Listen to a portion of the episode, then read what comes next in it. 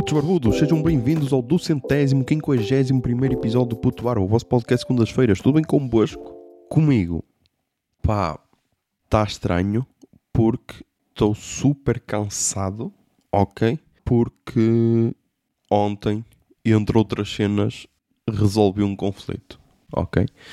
E o episódio de hoje será muito à volta disso, sobre como resolver conflitos. Por isso, já. Mas vamos começar, ok?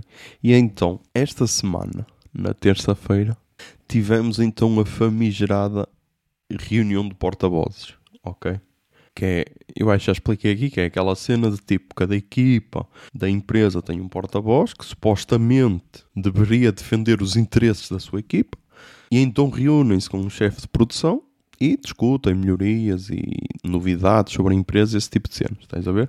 E então foi na terça porque no mês passado não houve, porque ela costuma ser na última semana do mês. E então, como havia aí muitas cenas, muitas dúvidas sobre a empresa, então reuniu-se assim à pressão, estás a ver? E então, a reunião basicamente foi sobre assuntos da empresa, tipo de encomendas, esse tipo de cenas. Havia muito trabalho, havia pouco, esse tipo de cenas, para garantir às pessoas que não iam ser despedidas. Até que surge lá um tópico, no mínimo interessante, que é o seguinte.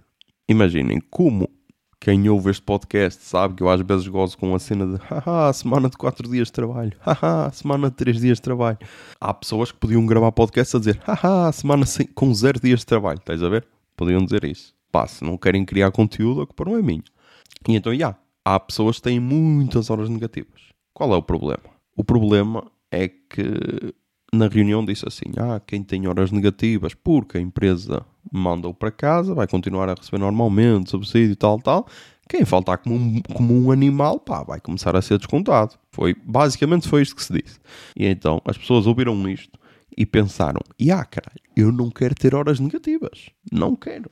E então disseram: ah, quando for para dar horas, em vez de ser à semana, pode-se dar ao sábado. Porquê? Porque, imagina, tu dás horas à semana e recebes a 100% quando tens o banco de horas cheio ou quando queres receber e demora-te bué de tempo a bater horas quando tens muitas negativas, que era o caso dessa tal equipa que supostamente cada pessoa tem tipo 60 horas negativas. Estás a ver? E ah, tinhas tipo de dar uma hora durante 60 dias. O que, tendo em conta que um mês tem mais ou menos 22 dias úteis, ia-te dar quase 3 meses a dar uma hora. Se bem que normalmente dá-se duas horas, por isso já reduziu para mês e meio, estás a ver? Sendo que não dá as horas todos os dias, por isso, yeah, eu percebo a cena e então propuseram vir ao sábado. Porquê? Porque o sábado tem um chamariz especial, que é o seguinte: no sábado tu recebes a 170%, tens dois subsídios de alimentação e tudo. E aí eu percebia, estás a ver? Aí eu percebia com essas condições, que é tipo, imagina, em vez de abateres horas a 100%, abates horas a 170% é mais fácil de abater e consegues abater em menos tempo. Até aí estamos todos de acordo. E então propuseram, ah, será possível vir ao sábado tal. E então estava lá a pessoa da, da gestão da economia, sei lá, das finanças da empresa e disse, ai não, não dá, porque quando nós mandamos as pessoas para casa à semana, a pessoa recebe o subsídio de alimentação e depois vem ao sábado e vai receber mais dois subsídios de alimentação. Ou seja, para compensar um dia, basicamente, porque imaginem cada sábado dá 9 horas e qualquer coisa ah, e um, um dia de semana dá 8 horas. Por isso, fazendo as contas assim por alto, para compensar um dia da ausência, a pessoa ia receber 3 subsídios de alimentação. Estás a ver? E claro, para a gestão da empresa, claro que não faz sentido. Percebo perfeitamente. O que eu não entendi foi a parte que veio em seguida. A parte que veio em seguida foi uma porta-voz, seguida de mais dois porta-voz, todos de um segmento específico que, pá, é um segmento estranho para caralho, porque os problemas deles vão desde ah, esta impressora está muito em baixo e as pessoas a tirar as etiquetas batem com a cabeça em cima. E tipo, caralho, meu. Eu acho que foi quando, quando disseram isso, eu acho que disse, pronto, então a solução é trabalhar de capacete. Tipo, está uma impressora num sítio onde tu sabes que sempre que tiras uma etiqueta bates com a cabeça e não mudas isso. É preciso ir para uma reunião para dizer: oh, é preciso mudar esta impressora porque bates com a cabeça. Pá, por amor de Deus, meu. Ó, oh, cabecinha, caralho.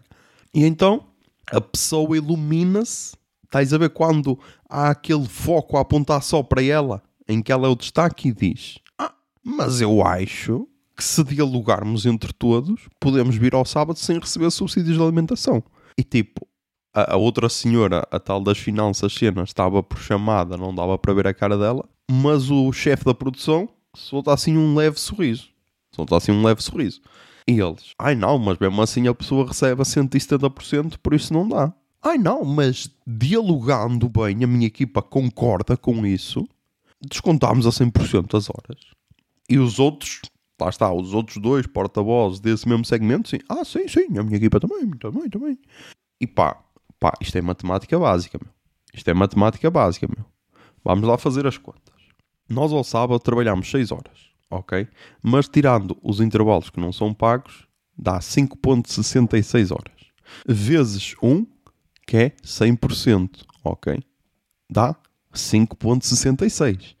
Agora vamos fazer os mesmos 5.66 vezes 1.7, que são 170%. Dá 9,62. E agora vamos fazer 9,62 menos 5,66. Dá 3 horas 962. Ou seja, tu vais vir num sábado e vais perder quase 4 horas de trabalho. Ou 4 horas que podias abater à lista, sendo que não foi a empresa a propor, foste tu. Isto era a mesma cena, para terem uma pequena noção. Agora, o salário mínimo vai aumentar para 820 euros, certo? Temos propostas, sei lá. A CGTP propunha, sei lá, 950 ou 1000 euros. O Bloco de Esquerda propunha 900 euros, acho eu. E por aí fora. Provavelmente os patrões propuseram menos, que é para ter aquela dinâmica de negociar. Era a mesma cena que imaginem, os patrões, patrões propunham, ok, o salário vai aumentar para 800 euros. E os funcionários, os sindicatos, sei lá, o GT, CGTP, governo, cenas, diziam, não, deixe estar, 750 está bom, não é preciso.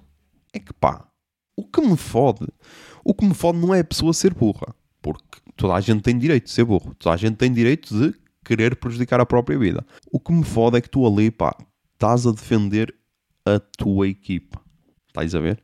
E aí, aí fode-me porque é a tal cena. Será que não há ninguém mais inteligente ou ninguém com mais vontade de defender a sua própria equipa do que isto? E pá, pelos vistos não, porque pelos vistos é que dali, é tipo, eu trabalho lá, olha, já fez 5 anos. Yeah, já fez 5 anos, meu, ninguém me deu nada. Foda-se. Enfim, enfim. Um, pronto, agora já pode ser. Eu trabalho lá há 5 anos e aquele segmento é relativamente novo. Aquela equi aquelas equipas são relativamente novas, devem ter tipo 1 um ou 2 anos no máximo. E aquilo veio dar uma lufada de ar fresco, mas de merda, porque as pessoas estão descontentes no geral, porque acham que deveriam receber mais, etc, etc. E ali não, ali está sempre tudo bem.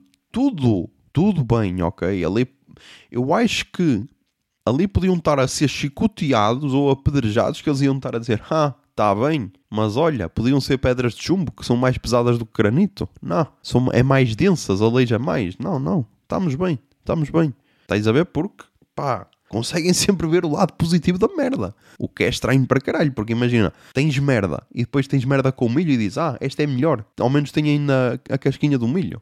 Pá, por favor, por favor, ok. Mas já, yeah. tirando isso, pá, foi só mais uma reunião, ok? Mas foi só bizarro. Foi só bizarro porque depois nós comunicámos à nossa equipa e aquela rede de porta-vozes que se cria de pessoas que eu conheço de outras equipas vieram todas perguntar: então eles disseram isto? Eu, yeah. E eles, ah, eles são burros. Eu, olha, ainda bem que chegaste a essa conclusão. Pronto, olha, já tinhas mais capacidades para ser porta-voz daquela equipa, mesmo não estando naquela equipa. Incrível, meu Deus. Mas pá, só estranho, só estranho. Não estava preparado para este nível de propostas em 2023. Mas já. Yeah. Depois, ser porta-voz também implica outras cenas como por exemplo a mediação de conflitos. É verdade, a mediação de conflitos. E pá, eu tive uma vitória esta semana. Quer dizer, não foi só minha, mas como estamos numa sociedade cada vez mais individualista, temos de arranjar um ícone para, as vitórias. Por isso, esse ícone sou eu. Yeah. Ok, sou eu que me estou a propor como ícone. Talvez seja um bocado fodido de aceitar, mas pá, foi a verdade. Foi verdade. Vamos dizer que fui eu e pá, escrevam nos livros de história porque A história é contada pelos vencedores. Já toda a gente sabe disso. Por isso, já. E então aconteceu o seguinte. Lembram-se de na última reunião de equipa ter havido aquela cena de bullying, cenas, uma pessoa isolada da equipa, essas merdas, pronto. E então, pá, eu desde aí tenho mudado a minha atitude. Tenho tipo, não, tu não vais ter mais essa desculpa de que estás isolada, caralho. Não, eu vou-te tirar esse argumento. Nem que seja a pressão, vou-te tirar esse argumento. E então, nós nas próximas duas semanas vamos ter formação. Duas quartas-feiras vamos ter formação, por isso é provável que também haja esse sumo, porque vai haver sempre algum parolo a fazer merda, que é o costume, é o costume. E então, nós vamos ter formação das 8 às 5, ou seja, vamos ter ali uma horita para pausa de almoço, estás a ver? Uma cena que nós, no nosso turno normal, não temos, que é tipo 20 minutos para almoçar, que é boeda rápido, nem dá tempo para nada. E então, pensando nisso, e sendo que o sítio onde vamos ter formação é relativamente perto de um restaurante, que eu já fui lá comer e acho que já falei dele aqui, que é o Monte Alegre, que não é Monte Alegre tudo junto, é Monte Espaço Alegre. Aquele típico de diárias e, e travessas de barro e o caralho. Então começou-se a, a fazer a lista de quem ia almoçar. E isto já começou para aí há três semanas, estás a ver? Ah, que foi mais ou menos quando soubemos da formação.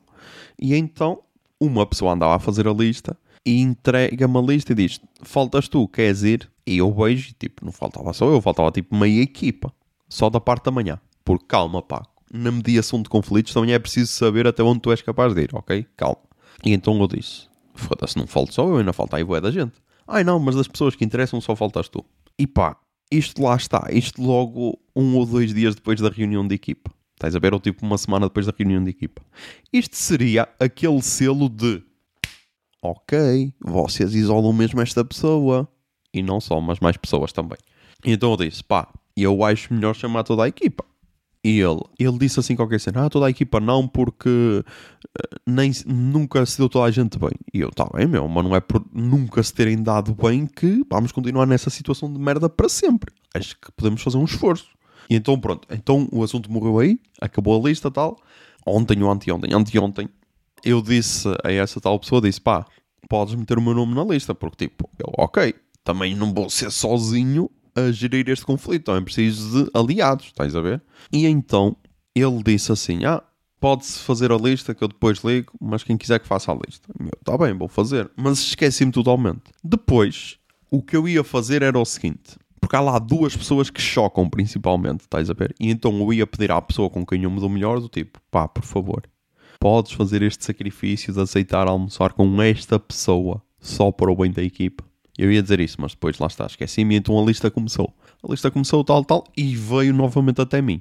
Tinham quatro nomes, eu meti o meu, e eu disse, é para passar por todos, e essa tal pessoa disse, não, não. E eu, pronto, acho mal, acho que devíamos passar por todos. E então, pá, depois aí tivemos um diálogo, ok?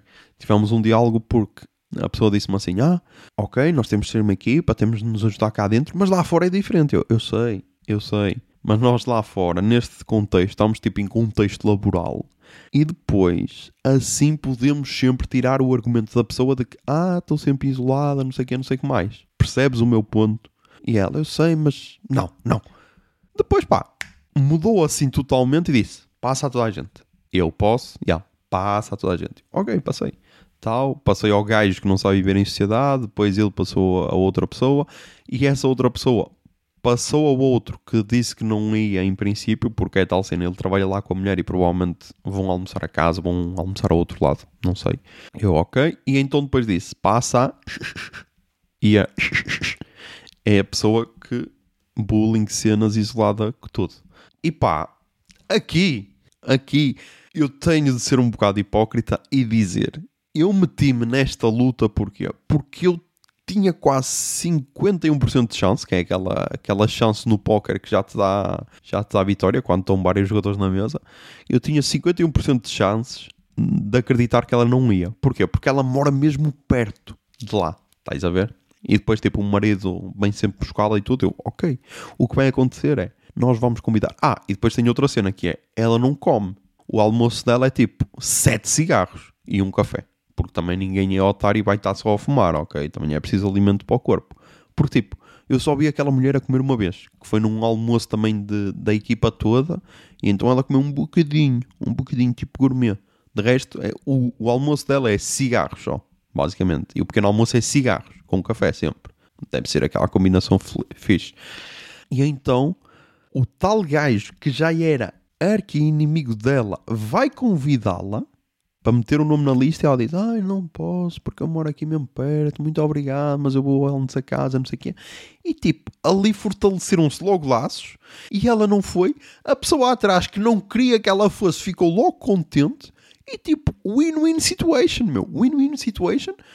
Passa por toda a gente a folha. Depois, outro gajo que é tipo quase um filho, aspas de paredes de coura, um filho dela, diz: já assim para tentar apanhar-nos na curva. E ele, ah, estive aqui a ver e falta aqui um nome na lista. E eu, até faltam dois. Falta X pessoa e falta a... Mas a disse que não queria vir porque vai almoçar a casa. E ele, ah, está bem, então pronto, então está bem. E eu, chupem caralho, onde é que está o Nobel da Paz aqui para o menino? Onde? Onde, caralho? Onde? E pá, senti-me super bem porque foi tipo, ah, caralho, toda a gente ganhou, toda a gente ganhou. Tipo, nós vamos ter um almoço tranquilo, sem ter de aceitar a personalidade de uma pessoa que existe, é tipo, eu quando disse eh, esta cena das pessoas exist, existirem boé, era uma cena com Quadros e o Bruno Nogueira diziam no tubo de ensaio, ou assim qualquer cena. Mas eu quando comecei a usar essa expressão, meu, eu ainda não tinha conhecido esta pessoa, porque esta pessoa existe para lá de boé. Estás a ver? É assim uma cena incrível, mas já. E então consegui resolver esse conflito. E pá, eu agora daqui ia partir para o tema mais longo deste episódio. O que eu acho que será mais longo. Só que aconteceu uma cena estranha ontem, que é a seguinte. Eu normalmente gravo o pré-pod e logo em seguida gravo o podcast, ok? O pré-pod vai para o Patreon, eles assim têm uma pequena noção sobre o que é que será o podcast e depois gravo aqui o episódio normal para toda a gente. Outras vezes faço aquela batota que é foda-se, não tenho tempo de gravar o pré-pod, só tenho mesmo aquela horita para gravar o podcast, gravo só o podcast e depois gravo o pré-pod assim de gás e pronto, é um bocado batota, o pré-pod não fica tão bom, mas pá, os patronos aguentam-me, aguentam. E então, ontem passou-se uma cena que é, eu calculei mal o tempo, calculei mal o tempo porque na minha cabeça de alguma forma eu ia ter tempo de gravar o pré-pod, que normalmente dá ali perto dos 10 minutos, e deu tipo quase 13. Já aí foi o pré-pod mais longo da história. E depois ia ter tempo de ainda gravar um episódio e estar às 6 na casa de senhora engenheira. E pá, depois de calcular bem as cenas, eu, ah, meu, mal dá tempo para eu me vestir. E então, pá, eu cheguei a casa, cheguei a casa, a minha mãe está para aspirar, eu, ok, vou tomar banho, que assim depois, visto-me gravo o podcast e siga. Fui tomar banho para aproveitar o tempo, começo a gravar o pré-pod e logo em seguida eu, yeah, não vai dar tempo. Ok, visto-me e vou então ter com o senhor engenheiro. Porquê? O que é que se passou na terra de senhora engenheira? Pá, era sexta-feira 13, ela está a organizar as festas de São Pedro, ok? E antes está assim a organizar mini-eventos para angariar fundos para essas festas, estás a ver? Um desses eventos foi então a sexta-feira 13. E pá, e pá, eu ia com as expectativas boeda baixas, estás a ver? Mas em termos de sumo e em termos de conteúdo para fazer ligação com o tema seguinte, foi perfeito. Foi perfeito. E então, já, fui ter com ela à casa. Depois fomos jantar à hamburgueria da praça, em Lousada. E pá, é provavelmente a melhor hamburgueria qualidade-preço que eu já fui. Ok? Estamos assim. Estamos assim. O edifício é estranho para caralho porque parece uma casa abandonada. Tipo, é aquela casa em que tu chegas à porta e eu perguntei: isto está fechado, não está? E ela: não, está aberto. E eu: tá. Porque, tipo, aquilo parece aquelas casas antigas, estás a ver, que tem assim um corredor boeda estreito, porque efetivamente é uma casa boa antiga, e depois tinha provavelmente várias divisões. E então, sei lá, uma é uma sala para, para se jantar, outra é cozinha, outra é outra sala, outra é casa de banho, estás a ver? Tem assim, depois a partir do corredor tem, tem essas salas todas. Mas pá, em termos de qualidade de preço, muito bom. Imaginem, duas pessoas pagámos menos de 20 euros. Ok, não pedimos sobremesas, mas era hambúrguer, fino e café. Por isso, pá, recomendo. Recomendo até porque o hambúrguer estava bué da bom. Ok, recomendo. E então, jantámos e depois dirigimos-nos então para onde seria essa tal festa. E pá, eu estava naquela, eu, yeah, já vai estar tudo montado, eu vou só lá ser apresentado quase como animal exótico num zoo. Estás a ver? Estava nessa. No caralho, meu. Ainda faltava montar boa das cenas. E então, já, pá, também me sentia mal estar só lá. Ok, deixa-me mandar aqui mensagens no WhatsApp, para o grupo dos patronos e tal. E então, pá, ajudei. Ajudei no que pude, no que sabia. Acho que a decoração ficou ok. Acho que ficou interessante. Acho que para a próxima tem de haver mais organização, porque, pá, sei lá. A impressão que dava é que, tipo, estava lá bué da gente, mas, tipo, 50% estava a trabalhar. A, a, a organização daquela festa é o espelho dos funcionários públicos de qualquer Câmara do país que é aquele meme que já toda a gente conhece, que é, yeah, está um a, abrir uma ruta e tá, estão dois ou três só a olhar. Pronto, era quase isso, estás a ver? Mas então, yeah, lá se conseguiu montar tudo tal. E então começa a festa. E tipo, pá, eu estava naquela, eu, ok, sexta-feira 13, festa, noite, DJs, vamos ter aqui público de discoteca. Estás a ver? Pá, primeiro boeda estranho porque começou a entrar gajos como ao caralho. Gajos, gajos, gajos, gajos, gajos, gajos. E zero jovens. Zero mulheres. E pá, eu fui logo, deixa-me ir ao Twitter. Deixa-me ir ao Twitter. E pus a foto do David Attenborough. Acho que é assim que se diz. Porque parece que estava numa savana a ver os predadores todos à procura da presa e não haver presas. Estás a ver? Cena que cada vez vamos ver mais porque aquecimento global e cenas. E então depois lá começaram a entrar grupos de raparigas. Só que lá está, meu.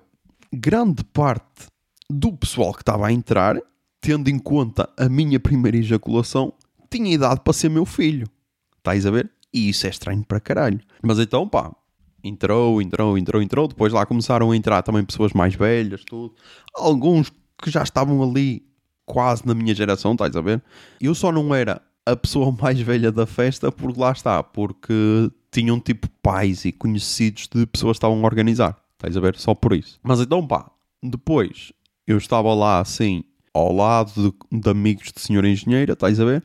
Até que eu, ok, eu identifiquei aqui o meu alvo. Mas antes de falar do meu alvo, vamos falar de, de algum pessoal que estava nesta festa para vocês terem noção. Tipo, estava lá manos do breakdance. Manos do breakdance, porque Porque estavam vestidos a hip hop, tuga, e depois começou o funk brasileiro, e aqui nada contra o funk brasileiro, já me fez muito feliz, mas os gajos estavam tipo a dar passos de breakdance com funk, ok? Tínhamos estes. Depois tínhamos lá um putinho com a camisola do Real Madrid, e eu, ok, está o Cristiano, não, meu, número 10, e era Keitano, meu, puto. Não metas o teu nome numa camisola do Real Madrid, meu, não estragues essa cena. E depois entrou, entraram assim mais uns putos, tipo um, um de fato treino, caralho, outro de óculos escuros, outro de, de capuz, não sei o quê. Entrou um puto que achou que ia seduzir bué e trouxe uma camisa do pai, porque pá, aquela camisa não era dele, não era, não era. Ou então comprou-a comprou assim à pressa e era o único tamanho disponível, porque pá, a camisa chegava-lhe quase até aos joelhos, estás a ver? E ela estava dobrada nas mangas e chegava-lhe quase até ao punho. Por isso, meu, não era, não, não era tu a camisa, meu, não enganas ninguém. E então chega o nosso personagem principal. O nosso personagem principal é um jovem, assim gordinho, ok? Cabelo aos caracóis, assim rapado em baixo e então em cima com caracóis, estás a ver esse estilo? Com um casaco cinzento da Nike, mas que depois ele tirou e por baixo tinha uma camisola do Tupac, coitado do Tupac, para estar nas costas daquele gajo, Tupac, calças de ganga largas e Nike Shocks. Acho que são Nike Shocks. Exatamente. Vendo aqui no site da Nike, parecem ser estes Nike Shocks TL. Se bem que aqui diz que são para mulher, mas provavelmente há um modelo parecido para o homem. E tipo, eu pensei que já não se usavam Nike Shocks desde os anos 2000, mas pelos vistos todos atualizados da moda. Não, isto é uma cena que eu já percebi que é. O mundo todo é cíclico. E tipo, se tu já viveste mais de 20 anos e te lembras desses 20 anos que viveste, a partir de agora vai-se repetir tudo, ok? E no tema seguinte eu vou mostrar porquê. Mas então, ele tinha então os Nike Shocks pretos e estava lá. E tipo, as portas abriram às 10h30, ok? Ou assim parecido. E o gajo, meu, o gajo, porquê é que ele me chamou a atenção? não pelo estilo, porque tinha lá pessoal mais bizarro ao nível de estilo.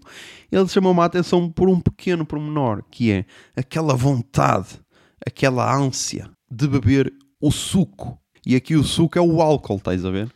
Então o gajo foi logo, zau, fino, de penalti. Depois vai lá, zau, outro fino. Depois, pá, levou assim jovens para beber shots. E tipo, o gajo leva, zau, zau, zau, shot, shot, shot. Depois levou mais gajos, shot, shot, shot. Depois levou outra miúda, shot, shot, shot. E eu, foda-se, pá. Tu entraste às 10 e meia, ainda não são 11 horas e tu já estás morto. Já estás completamente destruído. Porque tipo, o gajo já estava, sei lá, a bater no peito enquanto cantava música, estás a ver? Não é normal. Estás sóbrio e não podes fazer isso. E então, o que é que se passou? Eu então comecei a prestar atenção. Até que depois ia trocando mensagens com a senhora engenheira. Ela perguntava-me se estava a gostar. Eu disse que sim, que estava aqui a observar um predador. Até que perco o gajo de vista e eu foda-se, meu, perdi o gajo. E foi então que eu depois o vi e eu, não, agora, agora não te vou perder mais de vista. Então fui assim para o canto da sala para ver o predador a atuar. Porque pá, é aquela cena sádica do BBC Vida Selvagem que é tipo, vês o leão a comer a gazela e não, não, e não ficas triste porque sabes que é a vida a acontecer, estás a ver? E então vi o gajo a começar a falar com uma miúda. E tipo, a falar, a falar, a falar. Estás a ver aquele meme da Girl Nightclub? Que é tipo, o gajo a falar ao ouvido da miúda e a miúda a revirar os olhos. Pronto, era isso que estava a acontecer. E isso estava-me a deixar bué contente, porque estava a assistir a um meme indireto. Tipo, não é todos os dias que isso acontece. Então imaginem, o gajo a falar, a falar, a falar, a falar, e ela sempre assim a afastá-lo, a dizer que não queria nada, tipo a fazer gestos com a mão, do tipo, tu não estás a perceber, caralho, eu não quero nada contigo, caralho. E a miúda estava acompanhada por outro gajo que devia ser o irmão. Não sei. Ou então era só um amigo na friendzone. Mas acho que não. Vamos acreditar que eram irmãos porque eles tinham algumas parecenças físicas na cara. E então tudo pessoal que deveria ser menor de idade, ok? Então o gajo, tipo, a falar ao ouvido e a agarrar, tipo, assim no pescoço, depois a tentar meter a mão na perna e tudo, só para dizer, ah, caralho, estou aqui a tocar na minha miúda, caralho, estás a saber? E pá, até que chega ao ponto, aquele ponto de desespero, em que a miúda diz, ok, eu dou-te um beijo e tu vais embora. E ela então pega nele, tal, um bate-chapas que durou aproximadamente 2 milésimos de segundo e, zau, empurra-o e acham que o gajo foi embora. Não, o gajo continua então a falar, falar ao ouvido, a falar ao ouvido, a falar ao ouvido. E tipo, eu estava a ver isto, estás a ver? E isto, atenção, isto prolongou-se, sei lá, 15 minutos na boa. Estava então a falar, a falar, a falar. E tipo, eu deixei estar, eu não, não me vou meter, não me vou meter neste conflito. Até que aconteceu uma cena que para mim foi a gota d'água, que é a miúda então sai do canto em que estava e vai dar uma volta a toda a sala e o gajo vai atrás dela por toda a sala. Imaginem a gazela a fugir do leão e o leão a persegui-la constantemente. E pá, eu aí, eu não, vou ter de atuar. Vou ter de atuar porque eu não sou a ONU e eu, quando vejo um conflito que tem de ser mediado, eu entro em campo, ok? E então, pá, eu chego lá ao gajo, o gajo está assim de costas, eu faço-lhe assim. Bato-lhe assim no ombro. Então, amigo, está tudo bem? Ele, está tudo, está tudo. Eu, pá, não achas que estás a ser um bocado chato com a minha prima? E tipo, eu nunca tinha visto a miúda até aquele dia. Só que eu pensei assim, eu não vou dizer irmão porque ela já está acompanhada com um gajo que pode ser o irmão dela, estás a ver? E ele, não pá, eu conheço-a, eu conheço-a. E eu, tá bem, eu também a conheço. E eu, não pá, eu sei quem ela é, meu, ela, ela é Diana Souza, ou caralho. E eu, eu sei, meu, ela é minha prima, claro que a conheço. E então, chegam mais três amigos do gajo. E eu, ok, é agora que eu vou ser já embrulhado na porrada. Se bem que, pá, ok, se, se juntássemos o peso dos amigos todos, dava o meu peso, mais ou menos, para terem um bocado de noção, mas depois o gajo dito, como era gordito, já dava assim mais peso, por isso já não ia ser uma luta justa, mas pronto. E depois já ia ter de fazer a cena de andar à porrada novamente, quando a última vez que andei foi tipo no quinto ano, o caralho, estás a ver? E então os gajos vêm, então meu, está tudo bem, está tudo bem. E eu, pá, o vosso amigo está a ser chato para caralho com a minha prima. Porque depois, antes dos amigos virem, eu ainda lhe disse, pá, posso dar um conselho, meu? Quantos anos tens? E ele, tenho 17. Eu, então olha, vou-te dar um conselho de alguém mais velho e que sabe como é que é a vida. Tu podes estar aqui a noite toda que tu não vais conseguir nada, meu. Passa para a próxima, meu. Passa para a próxima. E ele, não, não, não, tu não sabes, meu, tu não sabes, eu estou aqui, ela conhece-me, é Diana Souza, não sei o quê. Eu, eu sei, meu, ela é minha prima, caralho, só que está a ser chato ver-te. está a ser chato ver-te porque estás a incomodá-la e ela não quer nada contigo. E ela, estás a ver? E então chegam então os amigos e dizem, pá, está tudo bem, está tudo bem. E eu, pá, faça-me um favor. O vosso amigo está aqui a ser chato para caralho com a minha prima. Ela já lhe disse mais do que uma vez que não quer nada com ele. E o gajo continua a insistir. Podem, por favor, tirá-lo daqui? E eles, aí, desculpa aí, mano, desculpa aí. Eu, obrigado, obrigado. E então retiram o gajo, a miúda diz-me, e obrigado, obrigado. E pá, acaba ali um conflito. Acaba ali um conflito, estás a ver? E pá, lá está. Ser a pessoa correta é uma merda do caralho, porque imaginem, eu podia estar lá só a divertir-me, como tipo, sei lá, nos 15 minutos anteriores, em que via só um otário a rastejar, a rastejar. E tipo, não sei, jovem, não sei se já tens a tua vida sexual ativa, mas pá, se tens, e se já tiveste algum orgasmo ou, ou essas cenas, eh, estás a ver uma imagem de uma cascata e aquelas imagens do Alentejo em agosto, e ah, meu, a vagina daquela jovem devia estar mais seca do que aquelas, aquelas planícies alentejanas em agosto, meu, porque o gajo, da forma que estava a ser chato, aquilo devia aspirar todo o suco vaginal que lá tivesse, meu. por amor de Deus, meu, pá. Tipo, miúdo, tu que és mais jovem e que achas que vais, vais vencer na, ao insistir, meu, tens de saber quando parar, meu. tens de saber quando parar. E então, depois de resolver estes dois conflitos, tanto um no trabalho como outro em modo de lazer, acho que já estou mais do que preparado para falar sobre o conflito que está a abalar os dias de hoje. Primeiro, já estou mais do que preparado para ser nomeado para o Prémio Nobel da Paz, onde é que se inscreve o meu nome para vencer o prémio, por favor. E depois já estou então preparado para falar sobre o conflito Palestina-Israel. E pá, não vou falar uh, da guerra em si, do que é aconteceu, meu Deus, tudo. Porque pá, para isso, meu, temos aí super especialistas como Nuno Rogério e José Milhazes, que no mês tiram um doutorado na guerra da Ucrânia e no mês seguinte tiram outro doutorado na guerra Israel-Palestina, meu. E isso é incrível. Isso é incrível porque eu pensei que guerras tinham nuances. Afinal, não. Afinal, guerra é guerra. E se há pum pum, tal tal, eh, podemos falar, ok? Parece que afinal é assim. Mas então, eu vou abordar este conflito por um ângulo que acho que ninguém abordou. Que é o seguinte: as pessoas estão a falar, ah, quando é que isto começou? Há 75 anos, quando Israel foi criado, não sei o quê. Não, pá, isto começou bué de antes. Isto começou bué de antes. E eu vou-vos dizer quem é o verdadeiro culpado deste conflito. Primeiro, para começar a falar deste conflito, temos de fazer uma busca básica no, no Google. Que é, eu fiz só Judaísmo, ano de fundação. Cristianismo, ano de fundação. Islamismo, ano de fundação. Ok? E então, ao que tudo indica, o judaísmo é a mais antiga, que remonta ao ano 2000 a.C. Depois vem o cristianismo, que começa ali então no ano zero. Ok?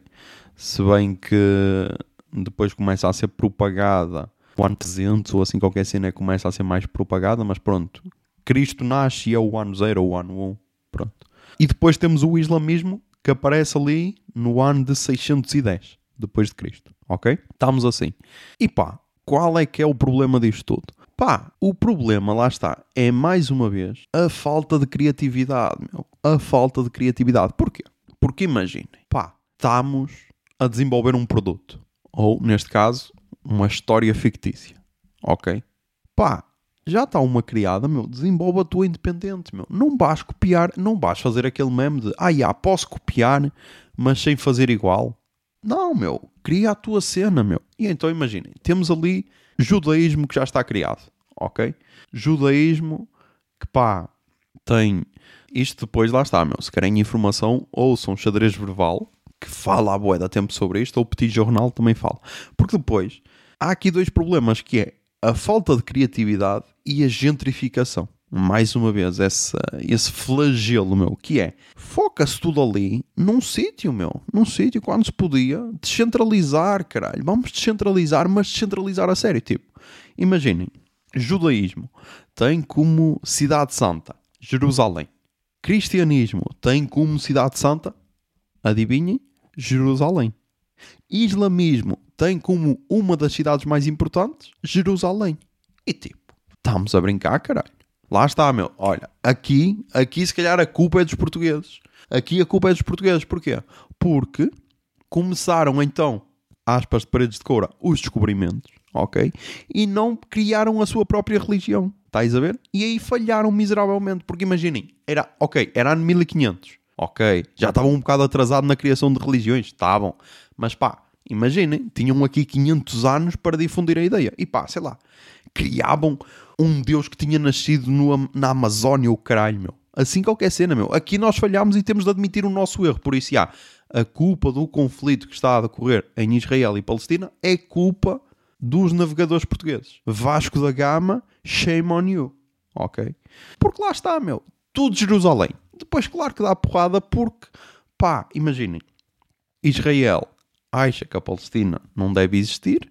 O Hamas, que fez aquele atentado terrorista em Israel, acha que Israel não deve existir e estamos nisto. E estamos nisto. E depois todas as religiões acreditam num só Deus e acreditam que esse Deus é o Deus superior e que as outras religiões são todas fakes e então andam ali todos à batatada. Estás a perceber? Por isso, pá, quando forem a criar o vosso projeto independente, pensem bem e pá, não copiem, ok? Uma cena é basearem-se, tipo, já se basearam boas cenas, que é tipo, ah, há um Deus, ok? É só um Deus que nós adoramos por isso. Isso já era copiado. Isso já é o plot principal, meu. É tipo, yeah, só há um Deus, quando podias criar sete. Podias fazer um Avengers de Deus, mas não, tu, yeah, olha, vou copiar aqui o judaísmo, caralho, eles só têm um. Ok, é este, é este. E tipo, não, caralho. Inovem, caralho, inovem na cena. Tipo, imagina, uma, ah, yeah, temos aqui um Deus, pá, tu logo em seguida tu, não. Quem é que vai combater esse Deus? Vamos criar aqui o inimigo desse Deus, sei lá, meu. Mas criavas noutra zona, ok? E não ali na mesma cena. Então, pá, começámos aí. Depois, o que se podia fazer era, como o judaísmo veio primeiro, e atenção, veio só primeiro nestas religiões, porque a religião mais antiga é o hinduísmo, segundo alguns sites que tive agora a ver antes mesmo da gravação pá, criavas franchisings por todo o mundo, meu, e não te focavas só ali naquela zona que depois, só quando, sei lá, Moisés foi expulso de, de Israel, ou caralho, ou da Palestina, ou, ou Pissas e tudo, e teve de abrir o Mar Vermelho e não sei o quê, só aí é que se começaram a espalhar, e depois mais tarde, não sei o quê. Não, meu, tinhas logo de começar a espalhar a palavra, meu. Espalhar a palavra, meu, boca a boca, meu. Mas então, falando agora um bocado mais sério, pá, esta semana tem sido interessante para caralho tem sido interessante para caralho porque deu para ver bué da ginástica artística. E atenção, quando digo ginástica artística, não estou a falar daquela que Rebeca Andrade fez nos, nos Mundiais de, de Antuérpia. Não, não estou a falar. Estou a falar mesmo de várias pessoas a contorcerem-se todas para defender um ponto. Isso aí foi interessante para caralho. Chegou ao ponto, chegou ao ponto de eu ver um tweet de uma conta, eu até vou ver, Deixa-me ver quantos seguidores é que ela tem. Porque eu aposto que ela tem ali uns 10k. Aqueles 10k gostosos. Ei, ei, que pena, meu. Que pena. Oh, agora veio chorar para o Twitter porque foi suspenso. Foi suspenso. Coitadinho. Coitadinho. Mas depois foi suspenso, ok. Foi suspenso e está-se a chorar. Mas depois, aqui, num tweet, alguém diz assim: ah, porque ele, ele tweetou o seguinte: Fui suspenso novamente na minha conta porque declarei suporte a certas operações especiais da NATO em países duvidosos. Aqui acho interessante porque é a tal cena. A operação especial da NATO, este não era o mesmo termo que o Putin usou quando invadiu a, a, a Ucrânia, menos a parte da NATO, mas também era uma operação, uma operação especial militar. Mas ok. Operações especiais da NATO em países duvidosos. Por favor, ajudem-me a espalhar a palavra novamente. E então, aqui alguém que também numa conta paródia pergunta: países? E ele: países fora do Ocidente. Países que começam por P? No Médio Oriente? Não conheço nenhum. Ele: exato, não existe nenhum. Pá, por isso não te venhas queixar, meu, tiveste o que mereceste, porque era a tal cena. Esta tal conta que então eu procurava. Ah, ok. ok, e depois na Twitter o fim do colonialismo foi a pior coisa que aconteceu ao Ocidente. Ok, está tudo bem. Então pronto, então não te venhas queixar, porque é tal cena. Era uma conta que tinha a bandeira da Ucrânia e o tweet que eu, que eu me lembro de ter visto era o seguinte: pá, Israel foi invadido há 70 anos atrás e, meu, conquistou mais terrenos, por isso ganhou. Ou seja, está bem. Por isso, a Ucrânia também foi invadida, se perder mais território, pá, perdeu. Perdeu, não é? é por essa lógica é assim. Mas este então é só um exemplo do que se tem visto. E acho piada porque normalmente, eu não sei, acho, não sei se foi no Acho que foi no dia de reflexão, que é as primeiras pessoas a falar normalmente só dizem merda. Só dizem merda, porque é, já têm todas as certezas do mundo e tudo, e tipo, meu, calma, acalma e só. Primeiro porque nem se sabia tudo, nem se sabia tudo o que aconteceu, e então as pessoas tinham logo bué da vontade de falar, tanto de um lado como do outro. E depois lá está, depois temos é só de ver aqui um ponto que é o seguinte: quando do lado palestino acontece alguma coisa, nada não soube falar, tipo, só agora é que se soube que já mais de 240 palestinos, acho eu, tinham sido mortos até sábado passado. Alguém sabia deste número? Acho que não. Mas depois, quando acontece alguma cena do lado de Israel, já é o fim do mundo. Talvez sábado tenha sido o fim do mundo. Talvez. Porque, segundo vários especialistas, foi o atentado terrorista mais grave desde o, desde o 11 de setembro de 2001. Ok? Por isso estamos com esses números. E aqui começa a primeira comparação fodida, que é compara-se com o 11 de setembro. E tipo, na parte do ataque eu até percebo que é aquela cena de tens um país, entre aspas, de paredes de coura novamente, civilizado, que é atacado por, entre aspas, outra vez de paredes de coura, um país rude, de gente rude do campo. Porque lá está, é essa a imagem que nos passam. É essa a imagem que nos passam, por isso vamos aceitar a imagem que a, que a imprensa nos passa. E então, essa parte eu aceito, essa comparação. Agora, o que eu não aceito é dizerem assim: ah, e tal como aconteceu em 2001, Israel está no seu direito de se defender tal como os Estados Unidos se defenderam. E tipo, já, yeah, porque correu bem para caralho. E agora lá está. Lembram-se do ciclo de 20 anos? Pronto, o 11 de setembro foi em 2001. 22 anos depois, tal outro atentado e vamos voltar outra vez a cometer os mesmos erros que se cometeram. Não é? Porque o que é que surgiu do 11 de setembro? Surgiu os Estados Unidos a invadirem o Afeganistão, naquela busca louca pelo Bin Laden, que tipo, estávamos no, na presidência de George W. Bush e o Bin Laden só foi capturado, se não me engano, no segundo mandato do Obama. E tipo, acho que o 11 de setembro foi no primeiro mandato do Bush. Por isso, imaginem o tempo que não demorou. E depois invadiu-se o Iraque. Também naquela do leve 2 pagam, invadiu-se também o Iraque. Porque lá está, mais uma vez, aspas de paredes de couro, supostamente tinham armas de destruição maciça. Que depois, claro, nunca se provou, mas tipo, foram os Estados Unidos a invadir. Não é preciso bem provas, estás a ver?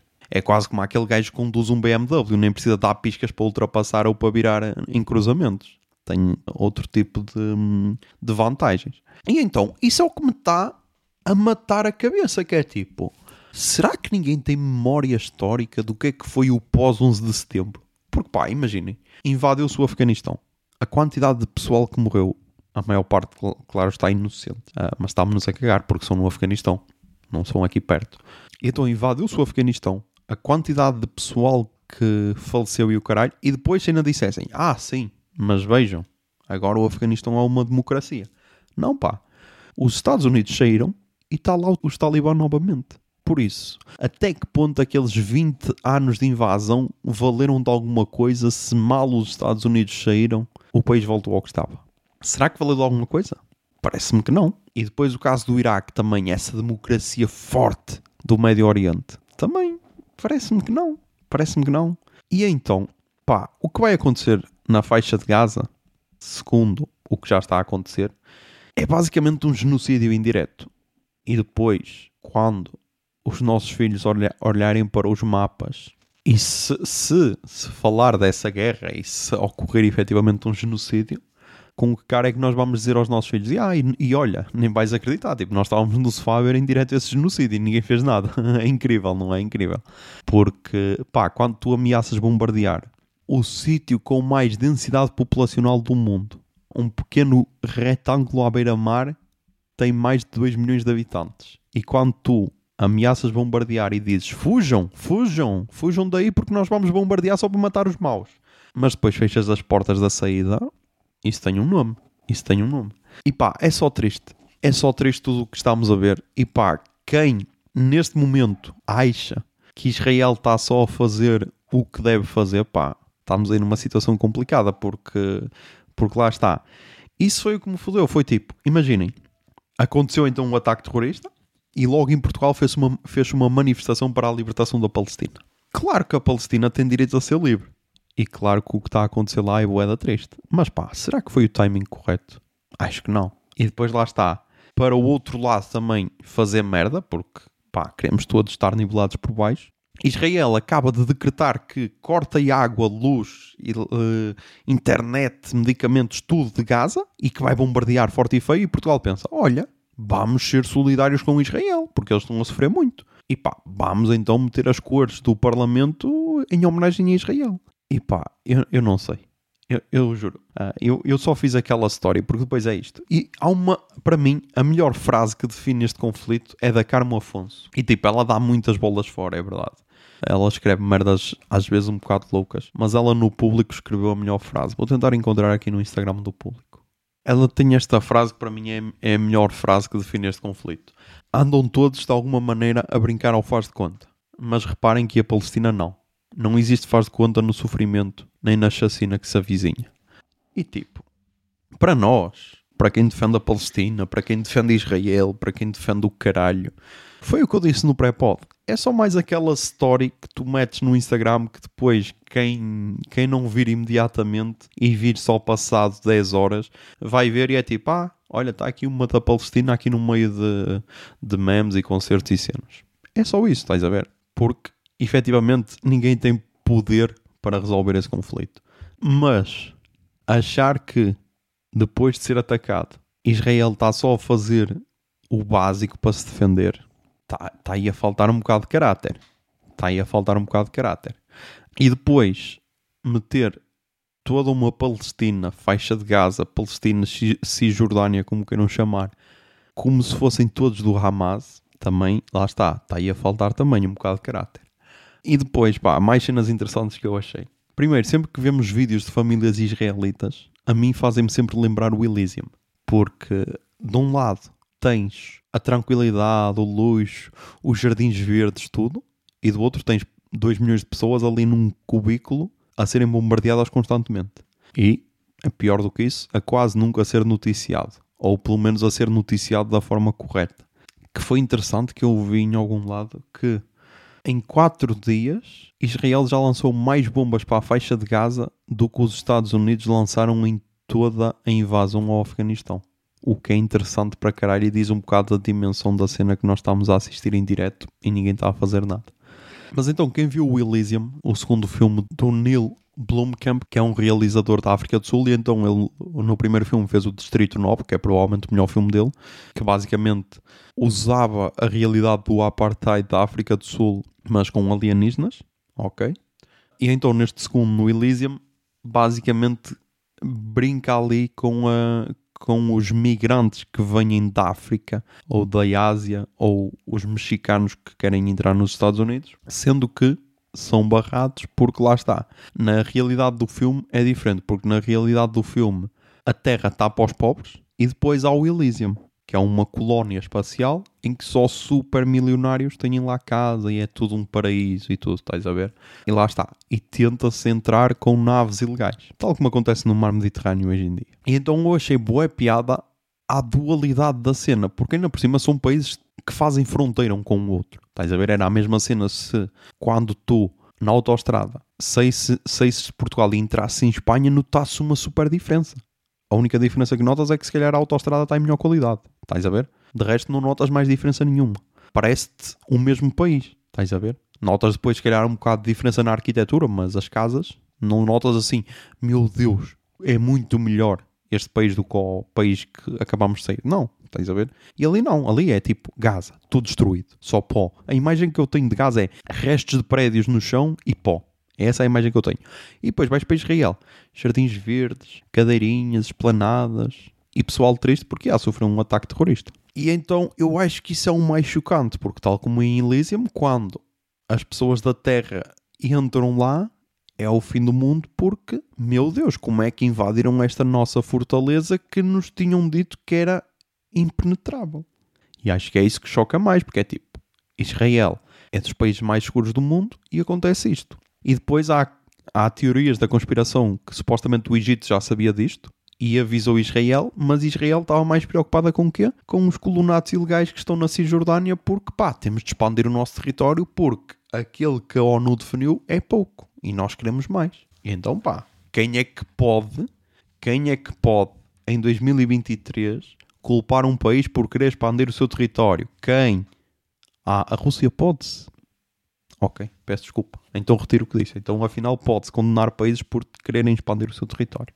Peço desculpa, então. Depois, também há outra teoria que é muito bonita, que é aquela cena de Ah, mas nós temos de defender Israel porque eles são mais parecidos connosco. Eles até defendem os LGBTQIA+. Ok. Isto sou eu que sou muito burro ou isto não é uma espécie de racismo encapotado? Que é aquela cena, sim, sim, mas olha, estes são iguais a nós, aqueles não, aqueles são animais. E tipo, ah, então um país que defende gays pode invadir outro e pode lançar bombas desde que ela, depois de que explodir, lance purpurinas. Ah, ok.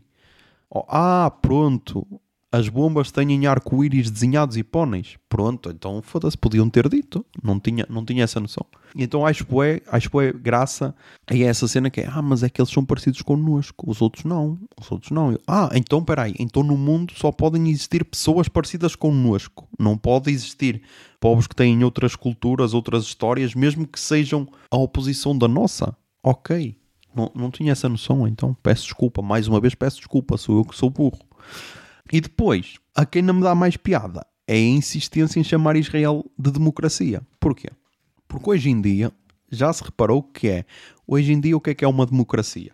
É um país que vai a votos. É só isso. É só isso uma democracia. É tu vais a votos e tens de ter mais que um partido, senão também não és democracia.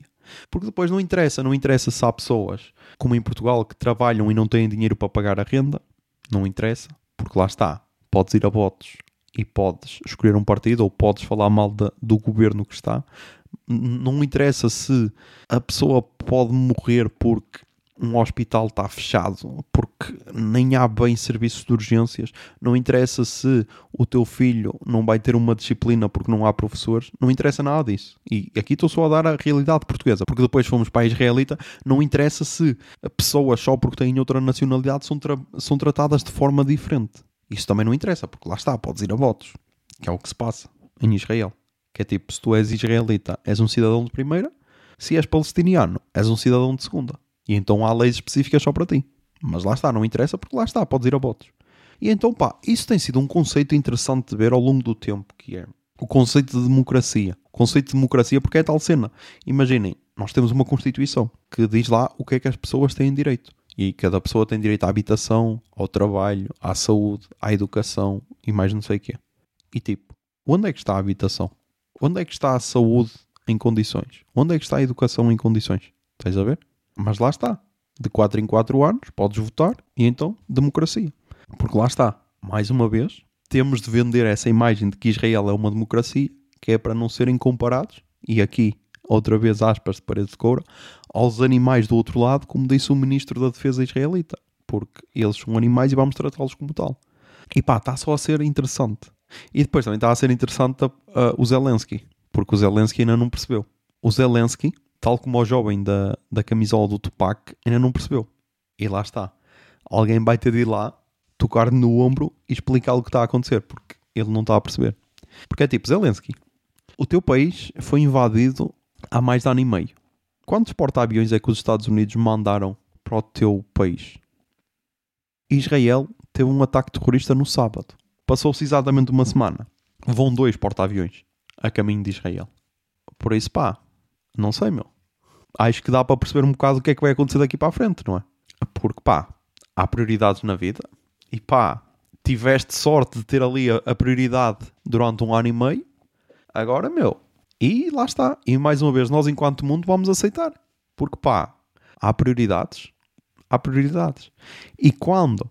Quando eu disse há bué de episódios atrás, e eu acho que é por isso que esta semana eu andei mais triste, que é eu já há muito tempo que, que não tinha perdido a esperança na humanidade, estás a ver? Não ao, ao ponto em que estou esta semana.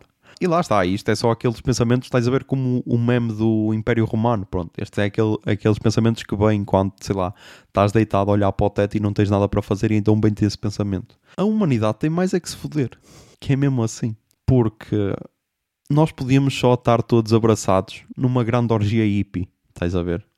Mas não, meu, preferimos andar aí em guerras, e então, meu, é só, é só estranho, é só estranho. E agora, fazendo o meu posicionamento final antes das recomendações culturais, pá, como diz a grande cantautora Ana Malhoa, não. Eu nunca apoiaria a guerra, a guerra não é vencedora. E se calhar é só isto que falta: é espalhar este hit por todo o mundo, em várias línguas, tal como Monty Python fizeram no sketch da piada mais engraçada do mundo, para se acabar com as guerras. Mas, já, o mundo ainda não está preparado para esta discussão. Vamos então para as recomendações culturais desta semana. Toca aí o Jingle Bia. Recomendações culturais. Recomendações culturais. Recomendações Ai, culturais.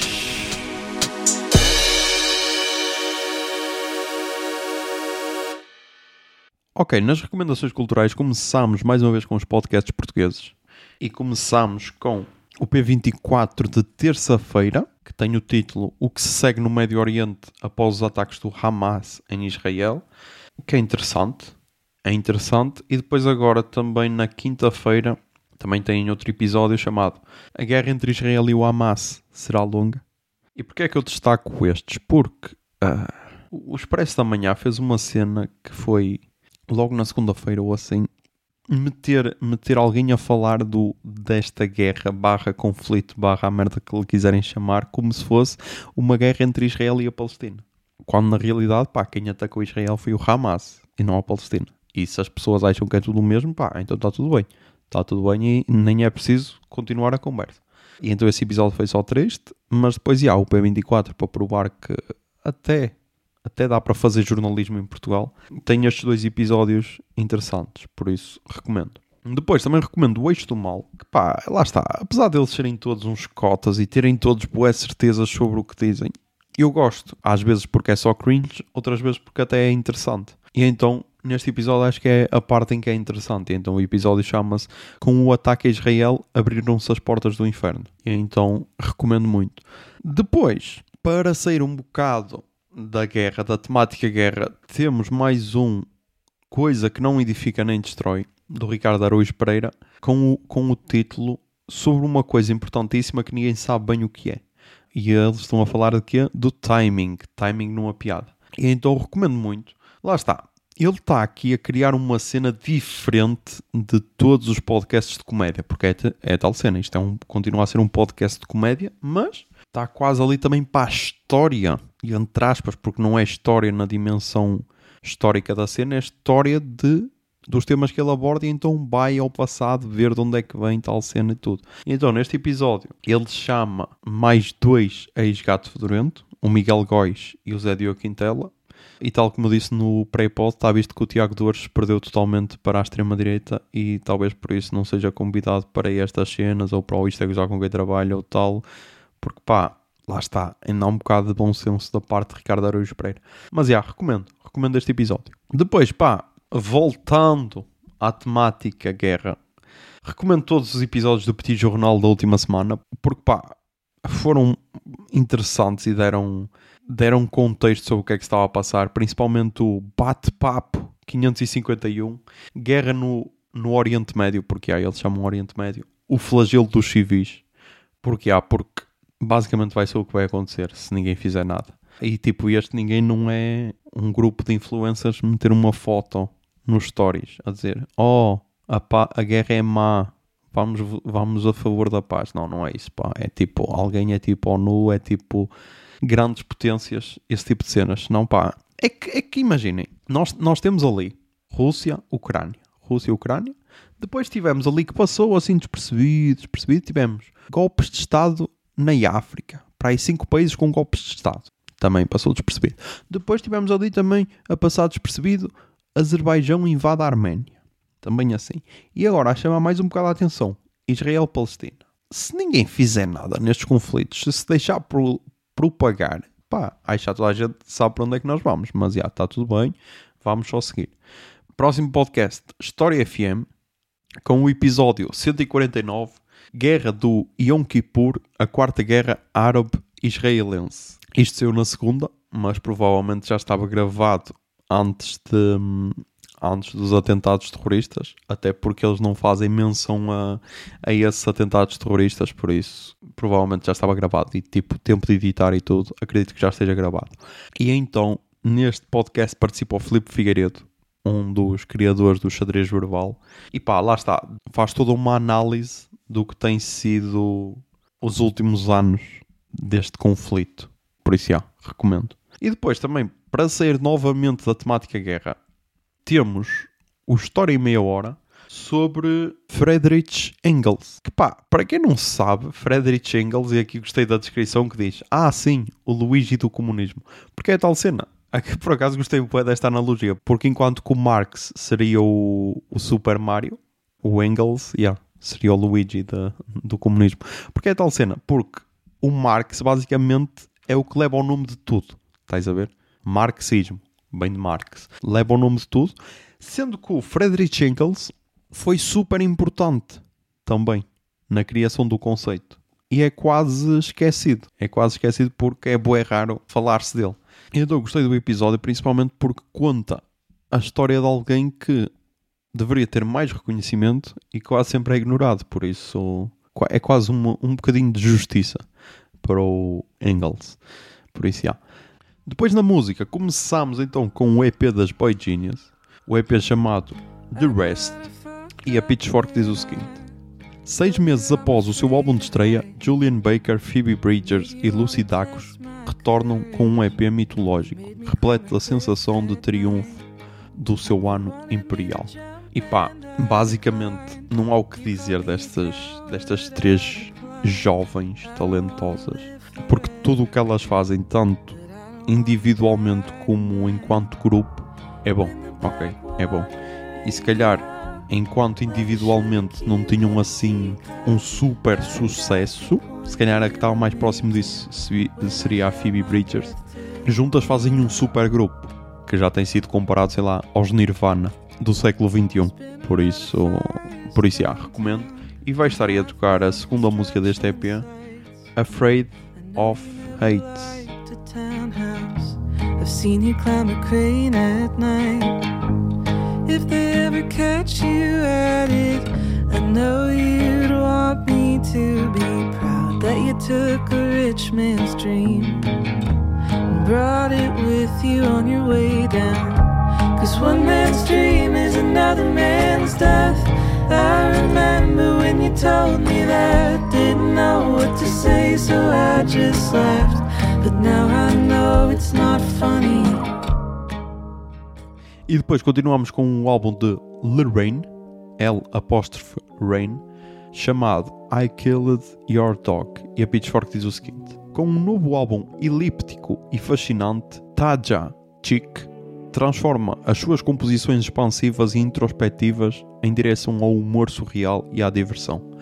E pá, eu disse a José Lopes para ouvir este álbum e depois disse que talvez fosse uma daquelas bandas que estava confirmada naqueles anos 2020, 2021 do Paredes de Cor, em que não houve, mas não, uh, porque eu já seguia no, no Spotify, mas não, depois aqui a ver, acho que é mais isso, porque o álbum anterior dela, o chamado Fatigue, também teve 8.5 na Pitchfork. E então talvez por isso eu já a tinha seguido, mas depois não cheguei a ouvir. Este álbum tem 8.7. Uh, pá, eu gostei, gostei.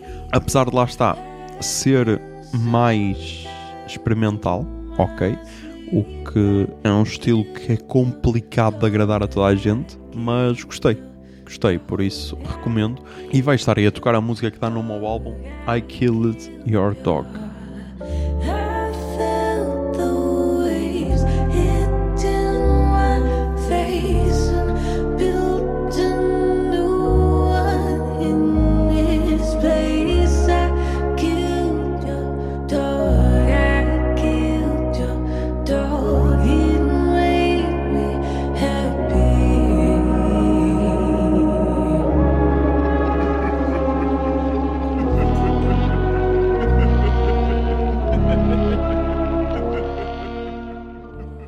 Depois, pá, tenho aqui um álbum que saiu ontem e que eu também ouvi ontem, chamado I Get Into Trouble, da Maple Gilder.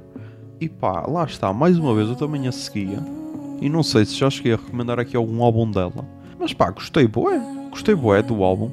Não sei, é assim aquela cena tranquila, estás a ver? Que, que eu gosto. Então vai estar aí a tocar a música FOMO.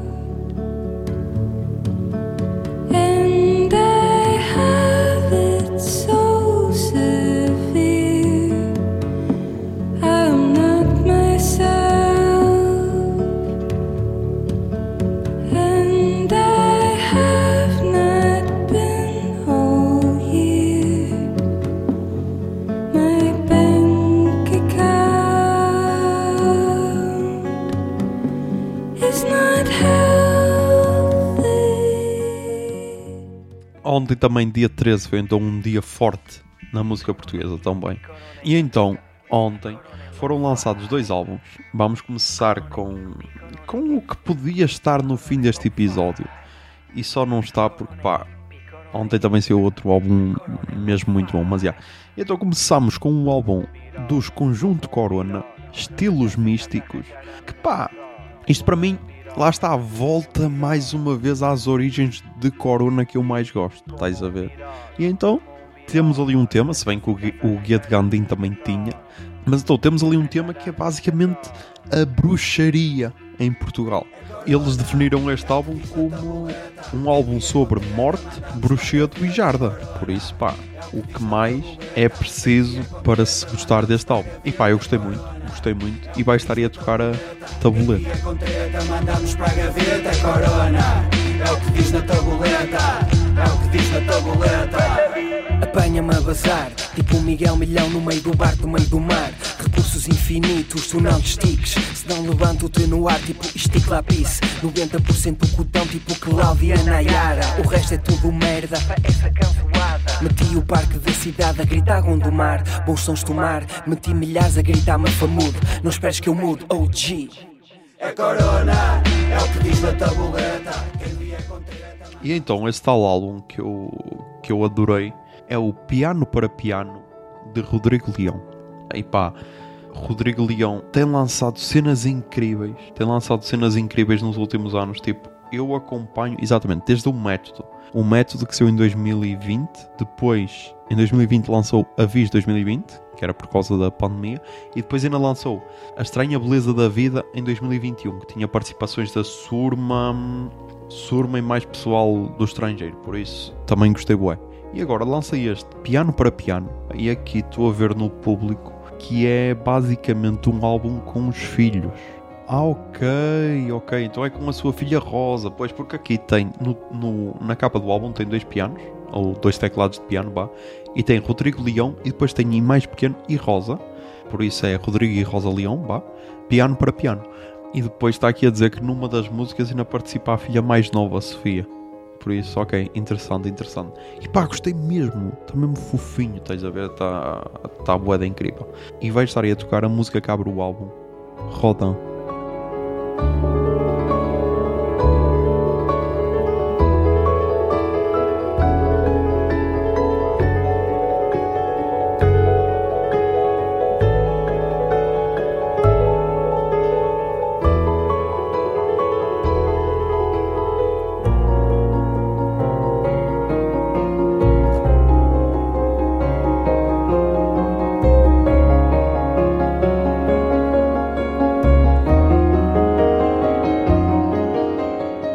É isso. Estamos aí.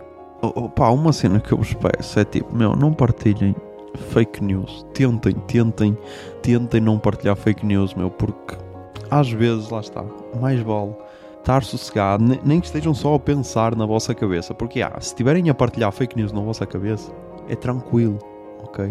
É tranquilo, só não as digam em voz alta. Porque, pá, a quantidade de desinformação que se passou nestes dias é só triste. Mas, é. Ah, espero que tenham gostado. Foi um episódio estranho, porque começou com brincadeira e acabou com um bruxedo depois de falar de genocídio.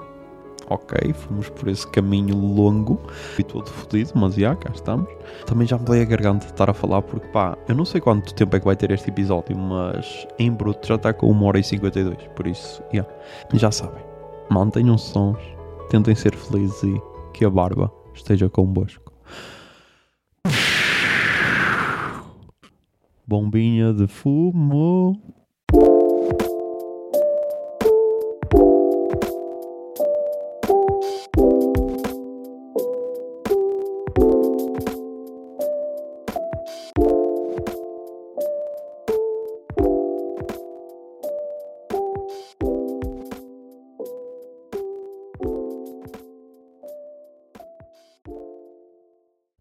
O Puto Barba é um podcast da Miato Podcasts. Miato. Fica no ouvido.